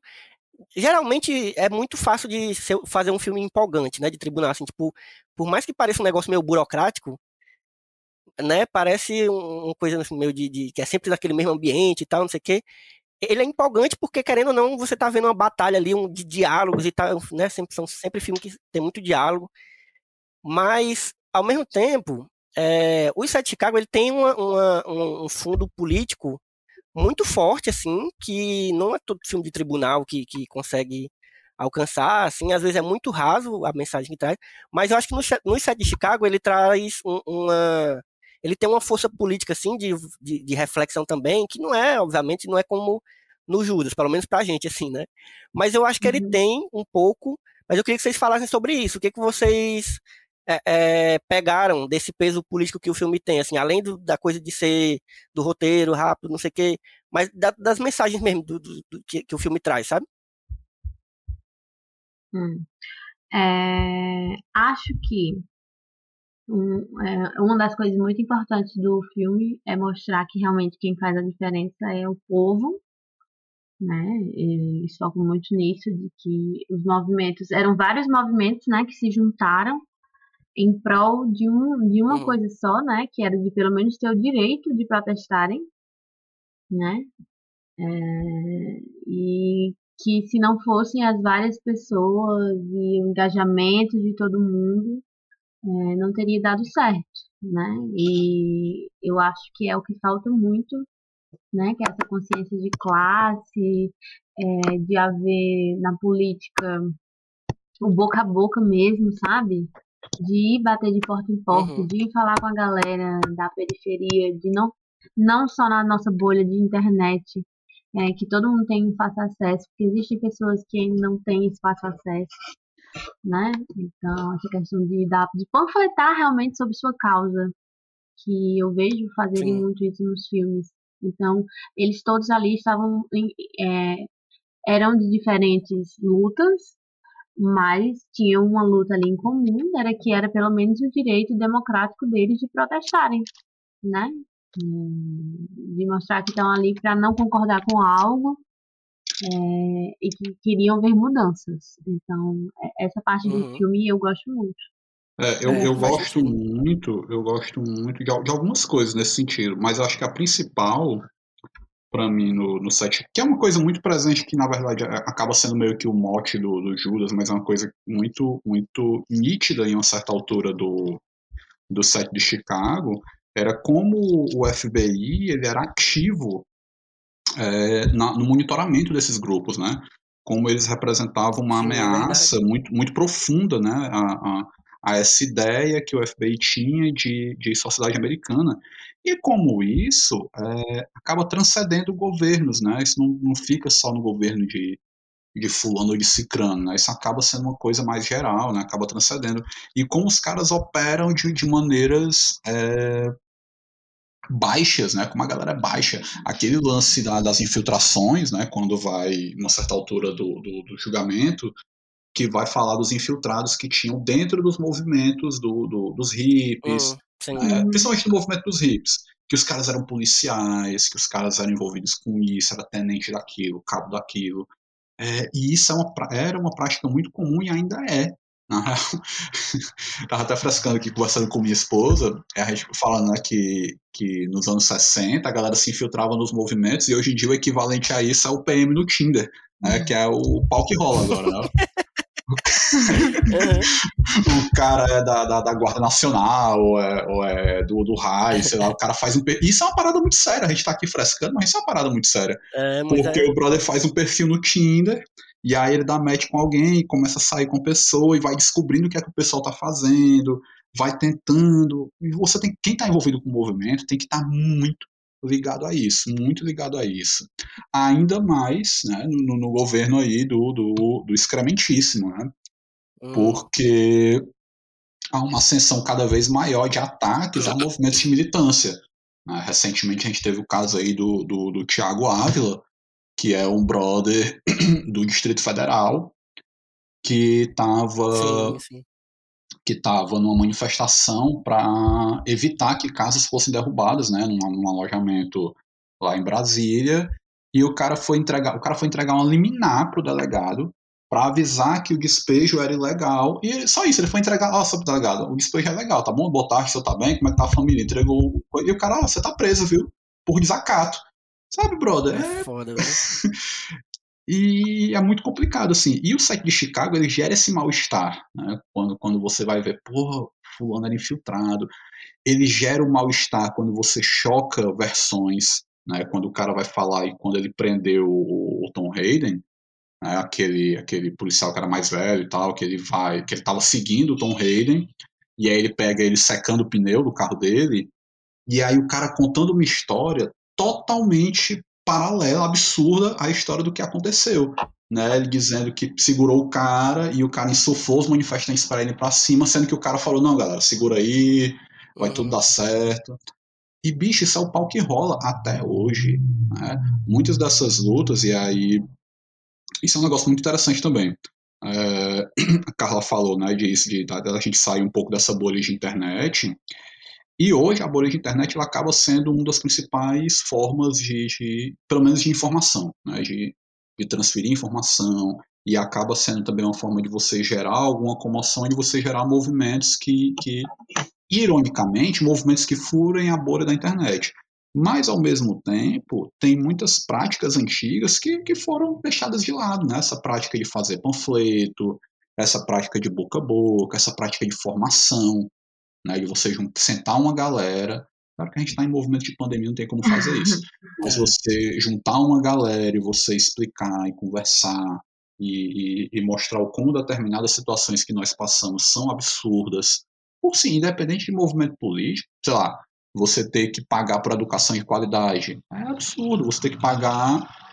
Para a gente estar vivo, a gente precisa comer e beber. E você ter que pagar caro para comer e beber o básico. né? Uhum. É, é, e acaba passando muito por esses lugares. Acho que o set de Chicago ele acaba sendo, sendo muito feliz porque ele gera, bem ou mal, ele gera esse tipo de sentimento, né? ele gera esse tipo de percepção.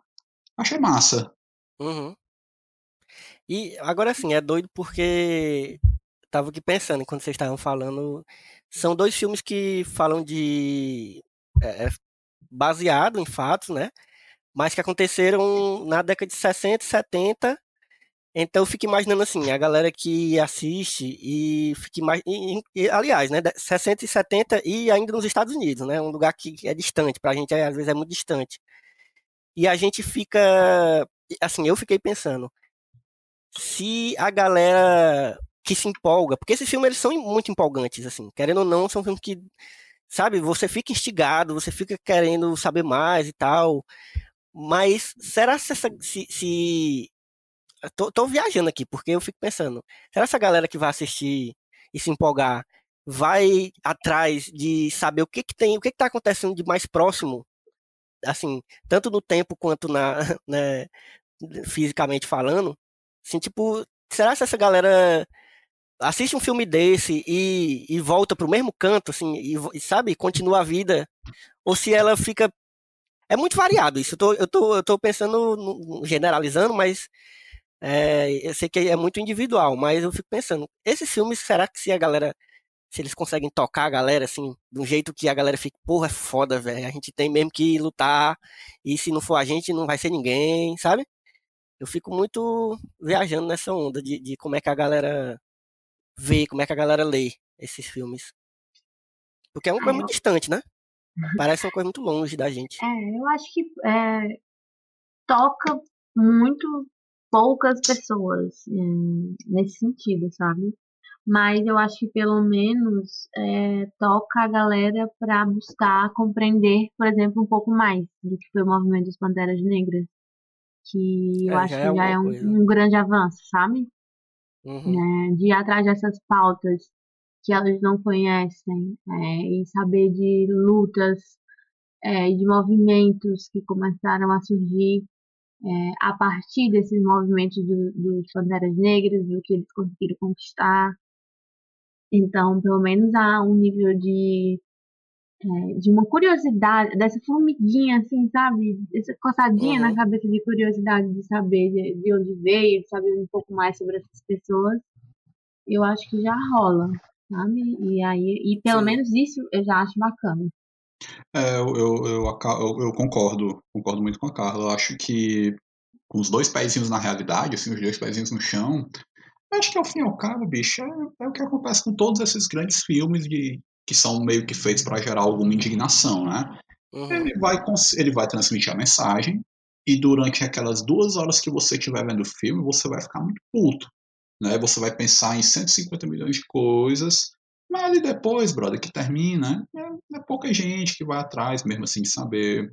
É, nesse sentido, o, o Judas é um filme melhor, né? Porque Uhum. ele, ele, ele, ele se preocupa mais com isso.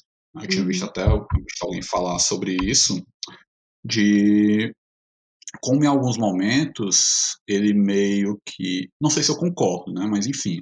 Mas como em alguns momentos ele meio que deixa um pouco de lado a proposta fílmica, no sentido de narrativa, de contar aquela história, e ele abraça mais a proposta política. Né? Eu acho que os discursos do Fred eles acabam tendo muito, muito esse papel. Né? São, são discursos muito fortes, né? são, são recortes muito fortes, né? A- e, e tudo contribui para isso, né? A edição, a fotografia, acaba empurrando um pouco a gente para esse tipo de pensamento. É um filme mais, mais visceral nesse sentido. Uhum. O Sete de Chicago não. O Sete de Chicago, eu acho que ele acaba, ele tem esses momentos, né? Mas ele acaba sendo um filme que ele ele agrega mais porque você fica com muito ódio do juiz. Uhum. Você, e- independente do movimento político, você quer que aquele juiz tome no cu Uhum. né? E, enfim, as outras coisas vêm a reboque. Mas, no geral, cara, eu acho que é mais um filme, assim, pra maioria da galera. É. Assim, espero que se tocar um pouquinho, porque assim, é um filme que vai. São dois filmes, né? Que vão rodar bastante. O, o Sete Chicago até mais, porque é da Netflix e tal, tá, tá mais fácil ali de acesso pra galera. Mas só em, em chegar no Oscar, que querendo ou não, é um prêmio é, o, é o prêmio mais mainstream assim, do, do, do cinema, é um prêmio que mais é, chama atenção e, e que a galera fica ah, querendo pelo menos ver, pelo menos os indicados a melhor filme ali, pelo menos naquela época, né? Depois eles são mais esquecidos, mas espero que, assim, que a galera que, que veja, sabe, realmente fique com essa pulga atrás da, da orelha, porque é, eu, eu fiquei lembrando, bicho, agora, quando tu estava falando, eu, eu lembrei de um filme, já adiantando um pouquinho o momento que, é que tem a ver, mas na verdade eu vou falar de outro lá. Mas antes, eu, eu, eu fiquei lembrando de um filme, não sei se vocês já assistiram, que é um filme da Catherine Bigelow, que é aquele Detroit. Eu não sei se tem um nome diferente aqui, mas é Não. até com, com aquele cabo que faz o fim do, do Star Wars. Sim. Bicho, eu, eu não vou falar muito aqui, não vou dar spoiler do filme, eu realmente indico. É um filme muito massa, pelo menos na minha lembrança.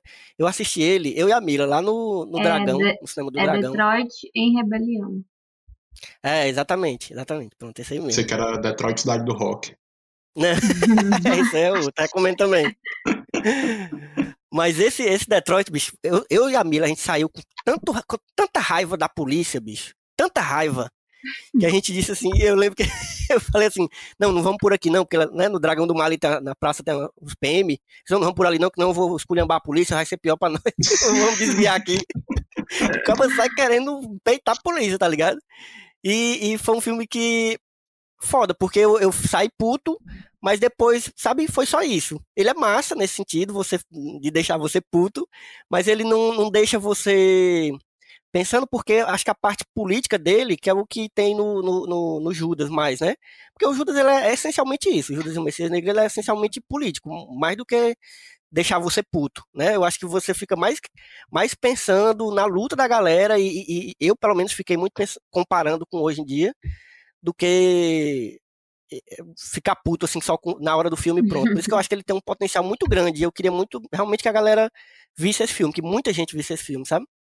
Uhum. Sim, também. Eu também. Eu É acho que é porque são que- momentos diferentes, né? É, pois é. É o filme que eu me apaixonei. Mas eu acho que a gente já pode. Será que a gente já pode se encaminhar? Falando no momento que é que tem a ver, vamos logo. O que, é que vocês pensaram? E aí é bom porque tem. Eh, Vocês podem falar quantos, quantos que é que tem a ver que quiser, porque né, tem dois Eu filmes. Nem, nem me lembrei. Eu, Nem eu lembrava adoro quando que a galera esse não lembra. Nem lembrava que tinha esse quadro. Mas só um, um- um- último adendo sobre o, o set de Chicago. E aí uma outra coisa sobre isso que você estava falando agora, mas só um, um pequeno adendo do set de Chicago. É, é que é um filme mu- muito, muito. em- Embora o, o, o Judas seja um filme mais visceral, mas o set de Chicago é assim um filme que mexe muito e ele tem um final muito, muito bonito até. Muito, é um filme muito sofrido, né? você vê a galera se fudendo do Uhum. começo do filme ao final. E aí no final você tem o cara lendo né, os nomes da, da, da, da moçada morta Nossa. no Vietnã, que, que isso é uma coisa que ele foda. É, que isso é uma coisa que ele vem falando desde o começo, né? Tô anotando o nome aqui da galera que é pra gente não esquecer porque, porque que a gente tá lutando. Uhum. E aí no final ele vai ler o nome da galera, né? Pra, pra constar nos autos, né? Que isso é uma coisa que o, o juiz fazia muita questão. Né, das coisas importantes que constem nos autos. E aí o cara entende que ele vai ter alguma fala, ele vai ler o nome de todo mundo. Só que, bicho, depois de tudo aquilo ali que eles sofreram, é, é muito bonito, mas, sei lá, é, é um, é um lírio nascendo no meio da bosta, assim, é, É. é bonito, mas você fica, porra. E a outra coisa, eu acho que o, o, o- Judas, ele tem mais esse potencial que você busca, né? Eu tava vendo uma... Vou adiantar um pouco até a, a coisa do, do, do que é que tem a ver. Tava vendo um videozinho da Dimitra Vulcana, né, do, do, do, canal Doutora Drag. E aí ela falando de filmes que são anticapitalistas, né? E, co- e como esses filmes, eles eles trabalham em linhas diversas, assim, né? Porque não é novidade que Hollywood faça filmes que mostrem o, as possibilidades destrutivas do capitalismo e da sociedade. Né? E aí tra- ela traz o exemplo do Wall-E, né? que o Wall-E é um filme de distopia. Sim, gente sabe sim. isso, né? É um filme Foda. que tem ali... Que é um filme massa, é um filme irado. Mas eu amo, é o meu preferido da Pixar, assim, disparado. É um filme muito Uhum. bonito, muito, mu- e, muito dodói, assim, também, quando você para Sim. pra pensar. Mas é um filme que, basicamente, ele diz, olha, frente ao capitalismo, o que resta pra vocês é isso aqui. É esperar a hecatombe, é esperar tudo se acabar, tudo se destruir, vai tudo se, se, se é, desunerar na sua mão, e aí depois, se sobrar, através do movimento poético de alguma coisa, você consegue reagir. né? Então é um filme, embora seja é, não, deixando um pouco de lado essa coisa mais do, da Pixar, né, de ser um filme de vitória, do que é desenho e tal, é, é um filme de aceitação, não tem muito o que você fazer. O Uhum. Judas não. O Judas é um filme que ele te apresenta possibilidade. Ele diz, olha, tá ruim, não tá ruim de hoje, tá ruim de muito, há muito Ah, tempo atrás, É. e existe um caminho. O caminho é por aqui.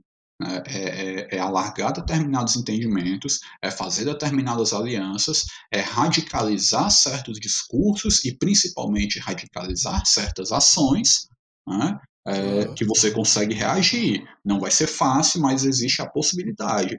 né? É, já, já não é um filme de aceitação. né? Esse, esse eu acho uma sacada muito massa do, do filme. Acho muito, muito. Acho que, que talvez nesse sentido aí que você procura, o Judas ele seja um filme melhor. Seja um filme mais, mais, mais interessante. Uhum. Foda. Era é isso. Show. Pois. Quer começar, Carla? No momento que, tem a ver? Só Quero, pra porque explicar pra sempre quem não, para quem não, não, para quem não conhece o que é o que é, que é o momento que é que tem a ver, né? O momento que é que tem a ver, minha gente, é o momento onde a gente vai falar sobre alguma outra coisa que a gente lembrou enquanto a gente estava vendo o filme. E aí eu digo coisa pode ser outro filme, pode ser série, livro, quadrinho, videogame, qualquer coisa que você tenha lembrado enquanto você estava vendo, no caso, os dois filmes aqui, né? E aí eu deixo para vocês podem falar que- tudo que vocês lembrarem. Pronto. É, Lembrei de. Vou começar com as séries, tá? Não, vou começar logo com o filme porque Infiltrado na Clã, né, gente? Como que eu já citei aqui É, antes. acho que é um filme É ótimo. obrigatório. Se você curtiu Judas, você tem que assistir também, Infiltrado E na é um filme mais leve de assistir, porque tem esse humorzinho do Spike Lee. é, Acho a química dos dois atores muito boa, sabe? É, é, é, um, é um filme muito bom de assistir. E coisas boas acontecem nesse filme. Assim, você sente um pequeno prazer de ver. É, de filme, é, também vou indicar é, um filme que eu não queria indicar, porque eu não gosto muito. Desculpa, galera. Desculpa, eu sei que você é apedrejada. Mas estou indicando. Então isso significa que eu não odeio. Eu só não gosto muito, que é Corra. É, hum. Que também tem, é, acredito que umas discussões interessantes, né? De forma diferente, mas, né? Que aborda o tema racismo, por exemplo. É, de uma forma legal. É, e duas séries que acho assim, duas séries é, atuais, né? Foram lançadas há pouco tempo e que também abordam um pouco disso, que é Love, Lovecraft Country, que, gente, pelo amor de uhum. Deus, assistam essa série. Assistam essa série, porque ela é maravilhosa e ela é, abre muitos debates é, durante a série e né, é a série protagonizada, protagonizada por pessoas negras, né? Então, pra quem curtiu Judas e The Black Messiah vai gostar bastante também. E o Watchmen, né, gente? É, muito foda. Que vamos combinar que foi Sim. uma série zona da porra.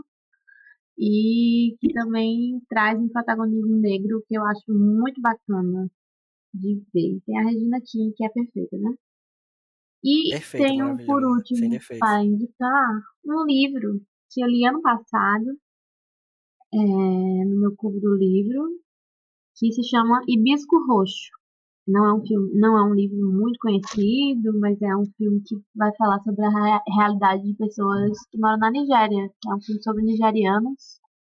Então é, é um filme, é um livro bem diferente do que a gente está acostumado a ler é, que mostra uma cultura e uma realidade muito diferente para a gente. Então é, é um livro que faz você ter muito essa curiosidade de pesquisar sobre realidades diferentes das pessoas. Então é um, é um livro que também vai servir para a gente pensar de como é ser negro no Brasil e como é ser negro lá na Nigéria, né? Quais são as diferenças. Então, fiquei lembrando Nossa. dele também. É um ótimo livro, gente. E é isso. Só, só para comentar, tu falou de, de Lovecraft e de Watchmen. Eu acho, o que eu acho massa dessas duas séries, uma é que Lovecraft Country ela é inspirada no, no universo do, do HP Lovecraft, que era um cara super racista. E aí é foda como eles subvertem e, e trazem esse universo de uma forma pra, pra, sabe, falar exatamente sobre racismo. É muito massa, é muito, muito, muito foda o que eles fazem na série. E Watchmen é, é uma série que não precisava falar sobre isso, não precisava falar sobre esse tema, porque é uma série que, assim, é muito política, é baseado no quadrinho do Alan Moore, que é extremamente político, que pega os heróis e, e, e tratam, né, de uma forma bem para falar sobre o momento e tal. E aí eles podiam fazer só uma continuação do quadrinho, sabe, mais simples com os heróis e tal, mas eles decidem fazer é, tratando muito, principalmente sobre o tema do racismo. Eu achei incrível. São duas séries realmente que. Foda, foda, foda, foda. E é numa época que é ambientada na época do apartheid, né? Nos Isso. Estados Unidos. Então a gente vê assim coisas sutis né, dessa separação e que são dolorosas às vezes de assistir, mas a série é incrível. Podem confiar e é selo de bio de qualidade, né, minha gente? Então pode ir. E aí, puxando pro, pro, pro filme, o, o, salvo engano, o Dr. Manhattan, ele é o mesmo ator que faz o Bob Seale, né, do, é, do, Set de Chicago, né? Ainda tem esse, ainda tem esse ponto aí. É, bem, quando eu estava assistindo o filme, a, primeira, a maioria das referências que eu vou trazer são referências pós, né, coisas que eu fui ver depois, quando, tava, quando eu estava vendo. Mas quando eu estava vendo o filme, principalmente os Sete de Chicago, a primeira coisa que eu lembrei foi. Não, minto, principalmente o Judas, perdão. A primeira coisa que eu lembrei foi do Mayombe, que é um livro do Pepe Tela, que é um brother angolano que lutou na Guerra de Independência de Angola, né, que eu falei mais cedo, e aí ele vai trazer uma narrativa acerca das disputas dentro dessa luta de independência, né, e como guerrilheiros angolanos conviviam com as questões ligadas à independência e com as questões intertribais, né, que era uma disputa que rolava também dentro do Mayombe, que é uma floresta angolana. É um livro muito legal e ele traz uma coisa, Elvio falou aí do, do, do, Lovecraft, que eu não vi ainda, tá? já botei aqui, já anotei para eu ver logo na sequência. É, o, ele começa esse livro, ele fala uma coisa sobre Ogum, o Prometeu Negro Africano. Isso é uma coisa muito interessante, né, porque eu falo disso de como, de como Lovecraft perver, é, é, perverteu né, essa coisa do, do. Como é o nome do maluco, brother? Do, do, do, do autor dos livros, racistão? É o Lovecraft mesmo. Lovecraft, é. Lovecraft. De como ele perverte essa coisa do Lovecraft, que era um brother racista, eles uhum. trazem uma série né, que, que vai num outro sentido. Sim. E é muito interessante como o, o, colonialismo e o racismo ele é violento né, com as populações negras, inclusive no sentido de permitir que a gente consiga fazer algumas ligações que são super interessantes e super legais e a gente não se sente confortável de fazer porque às vezes é você dar você tem que dar ibope para papo super hegemônico, para papo super branco, né? Uhum. Uma das coisas é essa coisa de fazer essa vinculação de Ogum com Prometeu. Né? Na, na mitologia grega, Prometeu é o brother que ele entrega o fogo para a humanidade. Né? E o fogo a gente sabe que ele é um elemento civilizador muito importante né, na história da humanidade. Né? A partir do domínio do fogo, o ser humano consegue fazer diversas coisas. Na mitologia iorubá, é, Ogum, é, o orixá que é ligado a, a ao ferro, né, ligado a, sobretudo ao ferro. Né? Quando ele vem para o Brasil, ele vira outra coisa, mas originalmente ele é ligado ao ferro e à agricultura. Ogum presenteia a humanidade com as ferramentas para a agricultura, que são elementos civilizatórios também. Né? Então, uma ligação que é super possível e que às vezes a gente fica meio que meio que ressabiado de fazer esse tipo de vínculo justamente por causa dessa herança colonial e talvez fosse coisas interessantes da gente buscar fazer, né? Pensando aí nas lições do, do, do Fred Hampton, quando ele vai fazer a coalizão arco-íris, né? De, de, buscar essa, essa aproximação com outras populações que são oprimidas também, com os porto-riquenhos, com os rednecks, né? Com a população branca que era oprimida e tudo mais. Então fica essa dica do Mayombe, né, um livro do Pepetela. O nome do livro é Mayombe, o autor é Pepetela. Lembrei também do Sorry to Bother You, é um filmaço, né, com, com o Lakeith Stanfield, é um filme muito legal. Lembrei, e aí depois, né, que eu fui saber do Chaka King, vou deixar também como indicação People of Earth, né, o, o, uhum. E tinha uma outra coisa que eu ia falar também, que eu esqueci completamente agora, e aí vai ficar essas, essas indicações aí. Ah, lembrei, importante. Para entender e para conversar sobre, sobre racismo no Brasil, sobre como isso vai se construindo, leiam Abdias do Nascimento e leiam Lélia Gonzalez. Né? Abdias do Nascimento tem o quilombismo e tem o genocídio do negro no Brasil, que são livros incríveis, né? incontornáveis. Muito do que o muito do que o Fred Hampton fala, né? o, o Abdias ele ecoa, né? não necessariamente por referência ao Fred uhum. Hampton, mas com base na leitura brasileira, né, que é essa leitura de que o racismo ele só é vencido na medida em que você derrota também o capitalismo, e a Lélia Gonzalez vai fazer leituras muito semelhantes, né, são sujeitos muito importantes para a gente entender a história do negro no Brasil. E acho que é isso. Foda, bom demais, bom demais. Eu, eu, eu já tinha falado, né, do Detroit, eu, eu recomendo que vocês dêem uma olhadazinha porque é bom para ficar puto. Uhum. Mas eu assisti uma coisa, esse aí vai ser. Eu vou, eu vou roubar nesse jogo. Porque eu não lembrei enquanto eu estava vendo o filme. Na verdade, eu estava vendo isso que eu vou falar e lembrei dos dois filmes. Foi o contrário, foi o movimento contrário. Porque como eu achei os dois, os dois filmes há muito tempo, é, foi isso que aconteceu. Eu não lembro mais o que, que eu pensei quando eu estava vendo. Mas eu assisti recentemente é, o primeiro episódio de uma série chamada Small X, sei se vocês já viram, acho que vocês já devem ter visto propaganda da Globoplay, assim, a Globo, passando no intervalo do, do, do, do Big Brother. E aí entrou recentemente essa série na, na Globoplay, é, que é daquele cara. Mas como é o nome do cara? Depois eu vou lembrar, mas o nome da série é Small X e ela, na verdade, é feita de. Cada episódio é, é praticamente um filme. É, cada episódio é independente um do outro, sabe? São, são histórias independentes que tratam com personagens diferentes, mas que todas, se eu não me engano, todas são inspiradas em histórias reais, em fatos reais. E eu só assisti o primeiro episódio até agora, que é literalmente um filme, tem duas horas e pouco, assim, o episódio.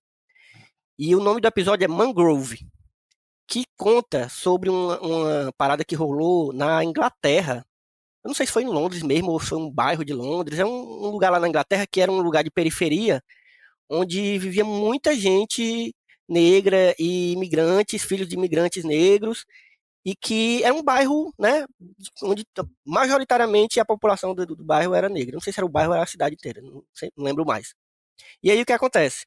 É, isso na década de 60 também, se eu não me engano, fim da década de 60, e aí, existiam, porque os Panteras Negras, às vezes a gente pensa que está muito preso ali aos Estados Unidos e tal, e realmente nasceu lá, mas ele né, teve, um, teve uma, uma, uma expansão e em vários outros países é, tiveram ramificações do, dos Panteras Negras. E no, no, na Inglaterra tinha uma galera lá dos Panteras Negras. E aí, nesse bairro, é onde muitos deles se encontravam lá na Inglaterra, né?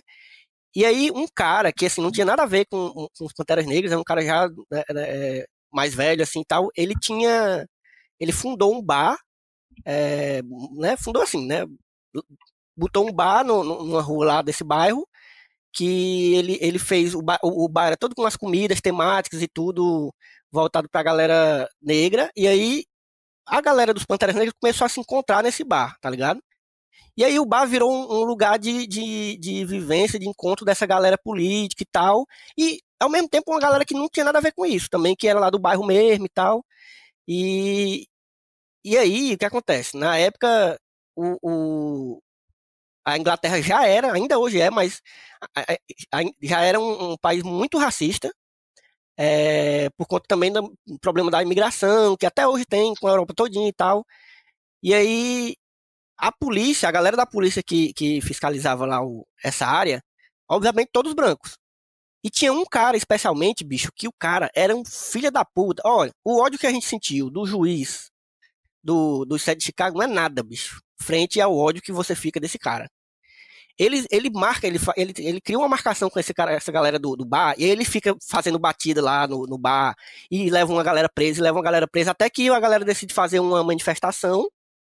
É, e aí, uma manifestação normal, assim, nada demais. É, andando do bar até a frente da delegacia da polícia e vai todo mundo preso.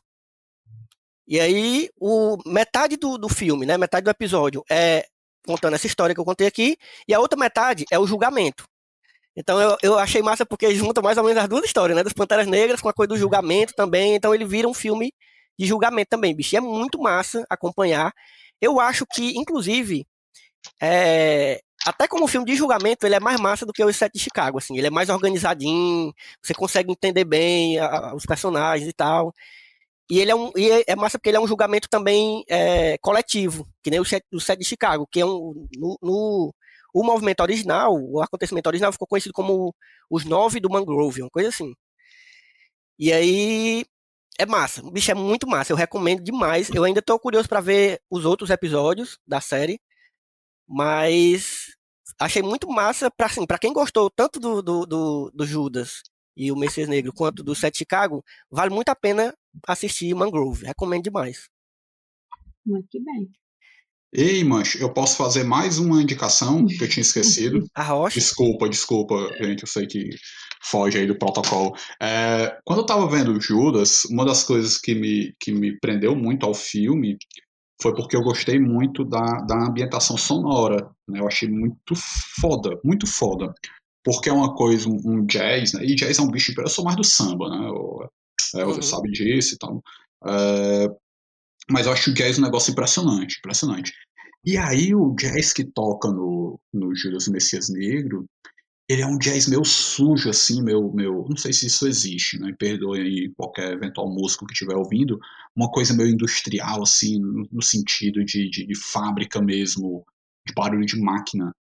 E aí eu tava, Sim. quando era hoje mais cedo, né? Eu tava tentando entrar aqui no clima da gravação do podcast, aí eu fui ouvir a trilha do, do, do Judas Messias Negro. E aí no, no, no, Spotify tem a trilha completa, só que tá com, conforme estava no filme, né? Então são músicas de 30 uhum. segundos. E aí eu vou atrás no YouTube aqui, eu vou ver se eu acho isso aqui em looping para poder ficar ouvindo a, a, música que eu quero ouvir o tempo todo. E eu descobri que uma das músicas que os caras colocaram na trilha é de um cara chamado Hassan Roland Kirk, é uma música chamada The Inflated Tear.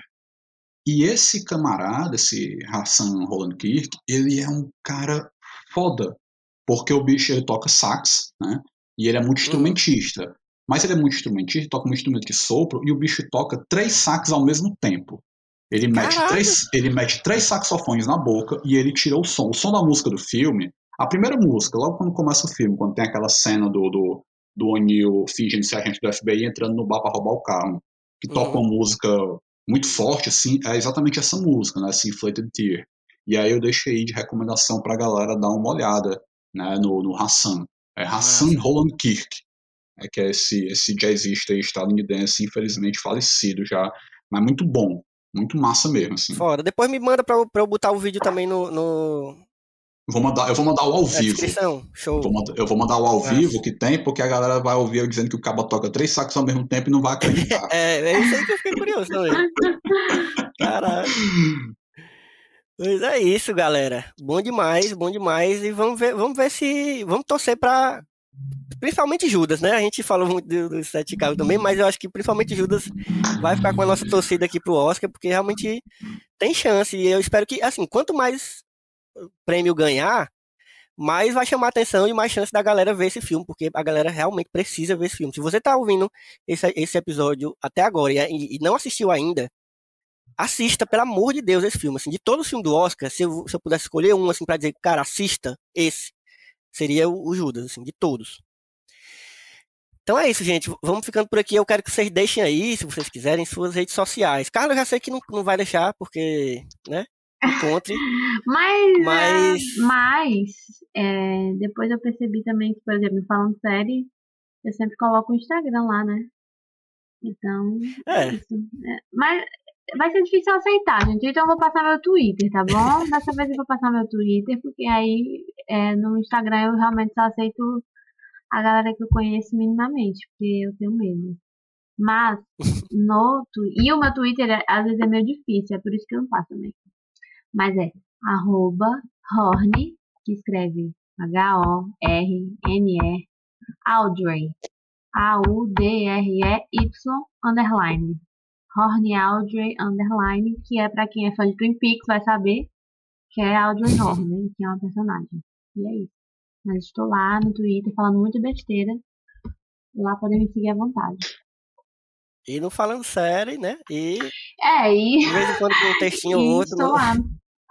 Estou lançando lá série. Site. Olha, eu estar falando que eu tô lançando textinho de outro só porque eu tô devendo dois textos pro site. Eu tô como dele me cobrar discretamente, viu?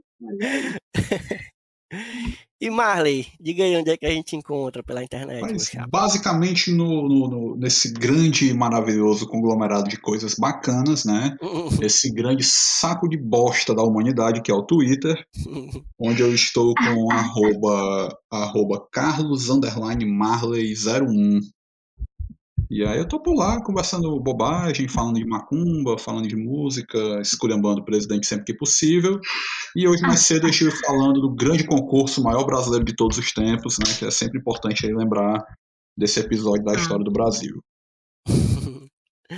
É isso. E você pode me encontrar com arroba Elvio Franklin, tanto no Twitter quanto no Instagram. Mas principalmente siga as redes sociais do Só Mais Uma Coisa, que é onde você vai encontrar além desse podcast aqui, outros podcasts que a gente produz, é, os nossos textos, nossas listas, está saindo muita coisa agora do Oscar, então fica atento que se você quer ficar, né, ficar mais por dentro, quiser ficar instigado para conversar mais sobre esse, esse, grande reality show que é o Oscar, então a gente está lançando vários textos aí sobre os filmes e teremos outros episódios também desse, desse podcast aqui sobre outros filmes do Oscar, fica atento também. É, arroba sitesmook, tanto no Twitter quanto no Instagram.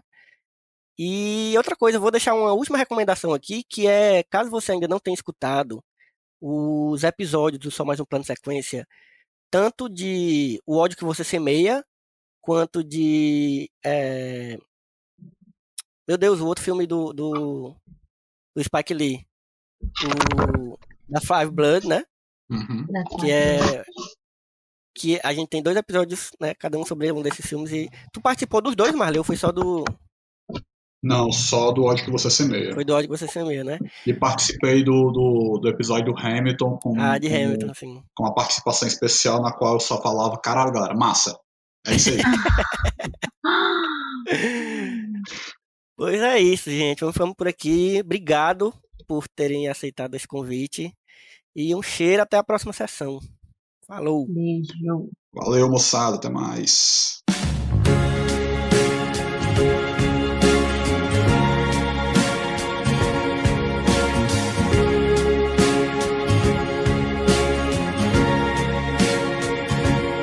My